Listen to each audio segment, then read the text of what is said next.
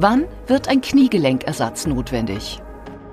Guten Tag und herzlich willkommen zur Klinik-Sprechstunde, dem Asklepios Gesundheitspodcast mit Kirsten Kahler und Ärztinnen und Ärzten der Asklepios Kliniken. Herzlich willkommen zur Asklepios Gesundheitssendung. Heute geht es um Ihr Knie.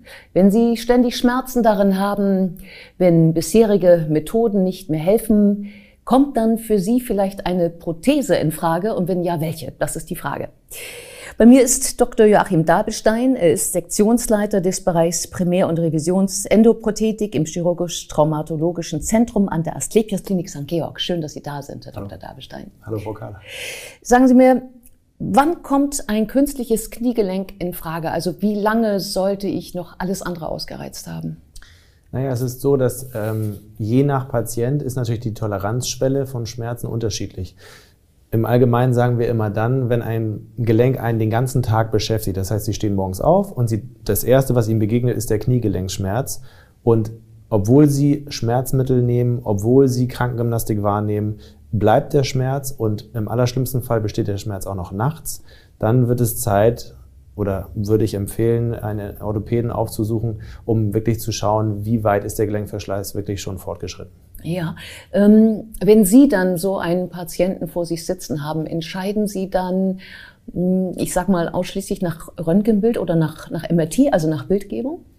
Nein, wir sagen immer, ähm, wir beurteilen einen Patienten nie nur nach seinen Röntgenaufnahmen, sondern man muss halt immer das Ganze sehen. Das ist ein großer Unterschied, ob Sie einen relativ jungen ähm, Manager vor sich haben, der einen hohen Leistungsanspruch hat, der dreimal die Woche gerne Tennis spielt und eine Arthrose hat, oder Sie haben eine Patientin, die Anfang 80 ist und äh, ebenfalls eine fortgeschrittene Arthrose hat. Ähm, je nachdem, welchen Leistungsanspruch äh, man an sich hat, würde man dann auch den Patienten entsprechend beraten. Ja. Ähm hat das auch etwas zu tun, was jenseits der Körperlichkeit ist, äh, also der Somatik, sage ich jetzt mal, sondern was auch etwas zu tun hat mit, ähm, bin ich bereit für so etwas, für so ein Gelenk? Denn das ist ja doch schon eine, ein, ein Eingriff, äh, den ich ja auch später noch merken werde. Ja, also es ist sicherlich so, dass ein Gelenkersatz oder eine Überkronung, wie ich immer so, wie ich gerne sage, schon ein kleiner Einschnitt ist, ja. Aber wenn der, ähm, wenn diese äh, Frage vernünftig beantwortet ist und auch die richtige Indikation besteht, dann sollte man den Eingriff durchführen lassen. Mhm. Und ähm, ja, ich glaube einfach, äh, gute Beratung, gute Anamnese ist wichtig. Also wir machen schon ein bisschen Umfeld äh, Diagnostik, wie wir so schön sagen. Das heißt, ähm, wenn sich ein Patient in einer, äh, sage ich mal, etwas schwierigen sozialen Situation befindet, wenn gerade Umzüge stattfinden oder andere Dinge, die im Privaten ungeklärt sind, ist es nicht der beste Moment, sich eine Knieendoprothese implantieren zu lassen. Warum? Na, weil wir die Erfahrung gemacht haben, dass man, wenn man sich dazu entscheidet, ähm, sich um ein Problem zu kümmern, sprich um das äh, arthrotisch veränderte Gelenk, sollte man den Kopf auch ein bisschen frei haben dafür. Das heißt, so eine Prothese oder so einen operativen Eingriff in ein Umfeld einzupflegen, wo gerade große Umbrüche stattfinden, führt meistens zu nicht so guten Ergebnissen. Sie brauchen eine rehabilitative, rehabilitative Anschlussbehandlung, ähm, die wir auch immer empfehlen, damit der Patient sich so ein bisschen auf dieses äh, neue Gelenk auch einstellen kann und sich damit auch ein bisschen beschäftigt. Ja, und vielleicht es auch äh, zu akzeptieren und nicht als Gegner zu betrachten und das nicht wegzudrücken als Kleinigkeit und äh, die Signale nicht ernst zu nehmen. Also so übersetze ich das jetzt mal, was, was ja. Sie mir da gerade eben sagen. Absolut. Es ist ja. so, dass wir, wir sagen immer, es ist ein 50-50-Geschäft. Das heißt, es ist meine Aufgabe, einen guten Job zu machen, dafür zu sorgen, dass dieser operative Eingriff nach ähm, höchsten Qualitätsstandards erfolgt. Und dann gibt man das Ganze in die Hände des Patienten, der dann die anderen 50 Prozent leistet, nämlich dass er ähm, eine, eine Reha-Maßnahme äh, wahrnimmt, dass er äh, Trainingsübungen macht und dass er sozusagen sich dieses Gelenk in seinen Alltag äh, erfolgreich integriert. Mhm. Ähm, wenn es um ein künstliches Gelenk ginge, muss es eine Vollprothese sein? Nein, mit Sicherheit nicht. Ähm, ich habe ja eingangs schon gesagt, dass wir haben ganz unterschiedliche Patienten, die wir therapieren. Es gibt junge Patienten, die zum Beispiel äh, einen Motorradunfall erlitten haben und nun schon Anfang 30 oder Anfang 40 eine schwere Arthrose des Gelenkes haben und da geht es natürlich immer darum, welche Anteile des Gelenkes sind zerstört. Mhm. Und es ist so, ich habe hier ähm, zum Beispiel eine kleine Prothese mitgebracht. Ähm, hier handelt es sich um eine Schlittenprothese. Das ist eine Teilprothese. Man nennt das Schlitten. Ähm, und was passiert ist, man ersetzt nur ein Kompartiment, wie wir sagen, nur einen Anteil des Gelenkes. Mhm. Ähm, für Patienten, die nur an einem Bereich ihre Arthrose entwickelt haben, zum Beispiel weil in jungen Jahren am Meniskus eine OP erfolgt ist, in den anderen Teilbereichen, aber hier im äußeren Anteil oder aber auch im Knorpelbereich hinter der Kniescheibe, wenn dort kein größerer Schaden zu finden ist, ist das die Therapie der Wahl. Mhm. Das heißt also, äh, so eine Teilprothese kommt dann in Frage, wenn nur dieses eine, nur das eine Segment betroffen ist, sagen Sie. Ähm, was muss noch zusammenkommen, damit ich nur einen Teil meines Knies operieren lassen kann bei Ihnen? Nun, äh, sicherlich äh, die Anamnese gehört dazu. Das heißt, mhm. es gibt so für diesen, für diesen operativen Eingriff äh, gibt es so einen Klassiker, wir nennen das One-Finger-Sign. Das bedeutet, dass der Patient, wenn ja. man ihn fragt, wo haben Sie denn Ihre Beschwerden, ja. dann zeigt der Patient häufig auf eine Stelle und er sagt, hier tut es mir weh. Das ist so ein Klassiker, ja. wo man sagt, das wäre das könnte ein Patient sein, der von diesem kleinen Eingriff profitiert. Wenn ein Patient Ihnen aber sagt, wissen Sie, egal was ich mit meinem Gelenk mache, ich habe hier Schmerzen, hier Schmerzen, hinter dem Knie tut es weh, ich habe mhm. Schmerzen in der Kniekehle. Mhm. Ähm, natürlich gibt es immer so etwas wie ein Projektionsphänomen. Das heißt, dass ein Patient seine Beschwerden an andere Orte projiziert, aber in der Zusammenschau des Ganzen, also was sagt mir der Patient, was habe ich für Bildgebung, fällt man dann am Ende eine Entscheidung. Ähm was ist der Vorteil so einer Teilprothese, also so eines Schlittens, wie Sie den nennen? Der Vorteil des Schlittens ist zunächst einmal, dass es ein relativ kleiner Eingriff ist, über einen kleinen Schnitt, der am Knie erfolgt. Ähm, kleinere Schnitte führen immer zu weniger Infektionsrisiko und zu schnellerer Mobilisation des Patienten. Ja, das bedeutet, wenn die Indikation richtig gestellt ist und das operative Verfahren anständig durchgeführt wird, ist der Patient schneller wieder mobil. Mhm. Viele Patienten, die ich mit Schlitten versorgt habe, brauchen im, anders als bei der Vollprothesenversorgung häufig keine Reha. Oder sie sind in der Reha so zufrieden, dass sie sagen, im Nachgang, wenn ich sie drei Monate später sehe, ich hätte die Reha gar nicht gebraucht, weil ich relativ rasch so schnell wieder mobil war. Mhm. Was ist mit der Beweglichkeit des Knies danach?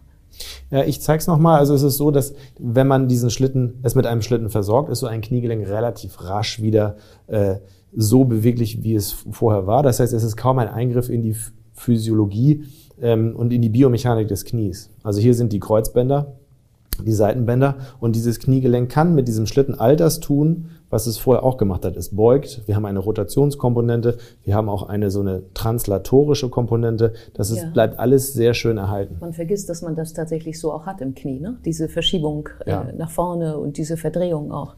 Ja, das Knie ist ein sehr komplexes Gelenk und es ist nicht nur einfach eine Scharnierbewegung, sondern es ist eine Kompo Kompo äh, Kombination aus mehreren äh, Teilbewegungen. Ja. Wie lange hält das? Also man äh, laut den Registerdaten, es gibt ja den ähm, äh, relativ viele Statistiken, wo man das äh, nachvollziehen kann. Es ist so, dass wir bei der Schlittenprothese von Standzeiten äh, zwischen 12 und 15 Jahren ausgehen. Mhm. Ja? Es ist so, dass nach 15 Jahren ungefähr noch 90 Prozent dieser Prothesen äh, stehen und auch vollständig funktionieren. Ähm, jetzt sagen Sie ja eben, das kommt nicht für jeden in Frage. Ähm, was machen Sie denn mit den anderen, die komplexere Schmerzen haben an verschiedenen Stellen im Knie? Ja, es ist natürlich so, dass äh, dieser Schlitten nicht ein, die All Heil, die, die, die, Wund, die Wunderwaffe ist ja, gegen alles, ja, denn Sie können sich vorstellen, wenn Sie in diesem Außenbereich des Kniegelenkes auch eine starke Arthrose haben und Sie versorgen einen Patienten mit einem Schlitten, so sehr ich ihn auch gerne propagiere und so schön eigentlich das Verfahren auch ist, so würde ähm, der Patient von also einem Schlitten nicht profitieren. Ja. Und dann ist es eben so, dass wir dann eine komplette Überkronung der Oberfläche vornehmen. Das hier ist eine klassische Knieprothese. Ja. Im Volksmund geht man ja oft davon aus, ich, ich bekomme ein neues Kniegelenk, heißt es. Ja. ja. Und es äh, ist natürlich nicht so, dass man das Kniegelenk dann, dass man äh, große Schnitte macht und hier und dort äh, Teile des Knochens entfernt, sondern das ist eine reine Überkronung der Oberflächen, so wie man das beim Zahn auch kennt. Äh, heißt das, dass Sie gar nichts vom Knochen wegnehmen müssen? Wir nehmen nur die Oberfläche, also wir nehmen ungefähr einen nur fünf bis fünf Millimeter bis einem Zentimeter von der Oberfläche weg, also die zerstörte Oberfläche. Wir graten das Ganze quasi an und setzen dann eine Kappe da drauf. Aha. Das machen wir beim Oberschenkelknochen und am Unterschenkelknochen. Und dann haben Sie ein bewegliches Kniegelenk. Und das, was die Schmerzen vorher generiert hat, das heißt der Knorpelschaden, der ist damit dann behoben. Ja, kann das jeder haben? Oder gibt es Voraussetzungen, die ich brauche, erfüllen muss, damit ich ein, so ein Kniegelenk bekommen kann? So eine Prothese? Ja, es ist sicherlich so, dass man schwere Deformitäten am Kniegelenk oder, äh, sage ich mal, Bandverletzungen, also wir brauchen für, dieses, für diese Knieprothese vernünftige und funktionierende Seitenbänder. Sie brauchen ein Innenband und ein Außenband, was das Kniegelenk stabilisiert. Mhm. Denn dieses Kniegelenk braucht seitlich eine Führung. Ja. ja ähm, die Kreuzbänder werden teilweise entfernt oder auch vollständig, das ist nicht entscheidend. Wichtig ist, dass die Seitenbänder da sind und Sie können sich vorstellen, dass wenn ein Patient eine schwere, ein schweres X-Bein hat oder auch mhm. ein schweres O-Bein, bei dem die Seitenbänder gar nicht mehr so richtig balanciert sind, weil ein Band ist sehr lang, das andere ist ganz kurz, dann können Sie das nicht mehr damit ähm, therapieren, aber Sie haben dann immer noch die Möglichkeit, äh, auch größere Endoprothesen zu verwenden, die wie, wirklich wie ein Scharnier funktionieren. Mhm. Ja? Ähm, wie beweglich ist mein Knie mit so einer Prothese? Also das absolute, das Ziel ist, dass man nach einer Versorgung mit einem Schlitten sowieso, aber mit der Vollprothese das Kniegelenk vollstrecken kann mhm. und dass man dieses Knie mindestens 90, 95 und 100 Grad beugen kann. Mhm. Also 100 Grad sollte das absolute Ziel sein, weil Sie, wenn Sie das Kniegelenk, das sind eine, ist 90 Grad Beugung, wenn Sie das Kniegelenk 100 Grad beugen, können Sie gut Fahrrad fahren. Mhm. Weil wenn Sie nur 90 Grad beugen können und Sie treten auf dem Fahrrad, dann rutschen Sie in der Beugung bei 90 Grad nach vorne von der Pedale ab. Ja. Und ähm, Fahrradfahren und Schwimmen sind ja die Disziplinen der Orthopäden. Ja. Das empfehlen wir immer. Und wer gut Fahrrad fahren kann, wird relativ schnell wieder fit. Und ähm, eine Knieprothese, die nur 90 Grad beugt, ist hat nicht 100% Punkte erreicht. Ja, wie lange hält die?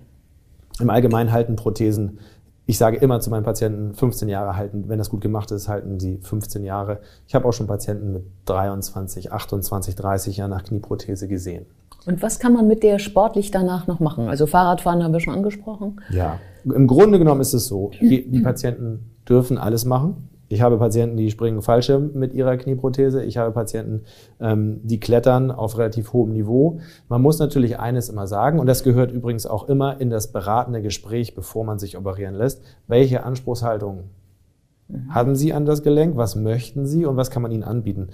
Ähm, wenn man mit so einer Prothese Marathon laufen möchte, dann sage ich ja, das dürfen Sie tun, aber Sie äh, reduzieren die Haltbarkeit. Mhm. Also Sie können sich vorstellen, die Scherkräfte, die auf so ein Gelenk wirken, wenn sie extrem Sport machen, sind höher als bei einer 80-jährigen Dame, die das Gelenk nur für Alltagsaktivitäten, den Weg zum Einkauf und ein paar Treppenstufen benutzt. Ja.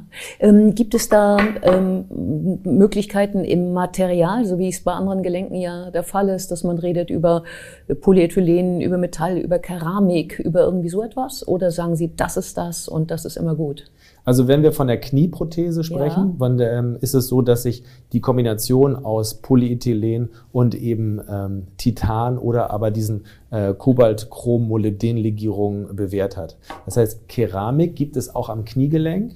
Ja, ist aber anders als bei der Hüftendoprothetik ähm, nicht das Mittel der Wahl.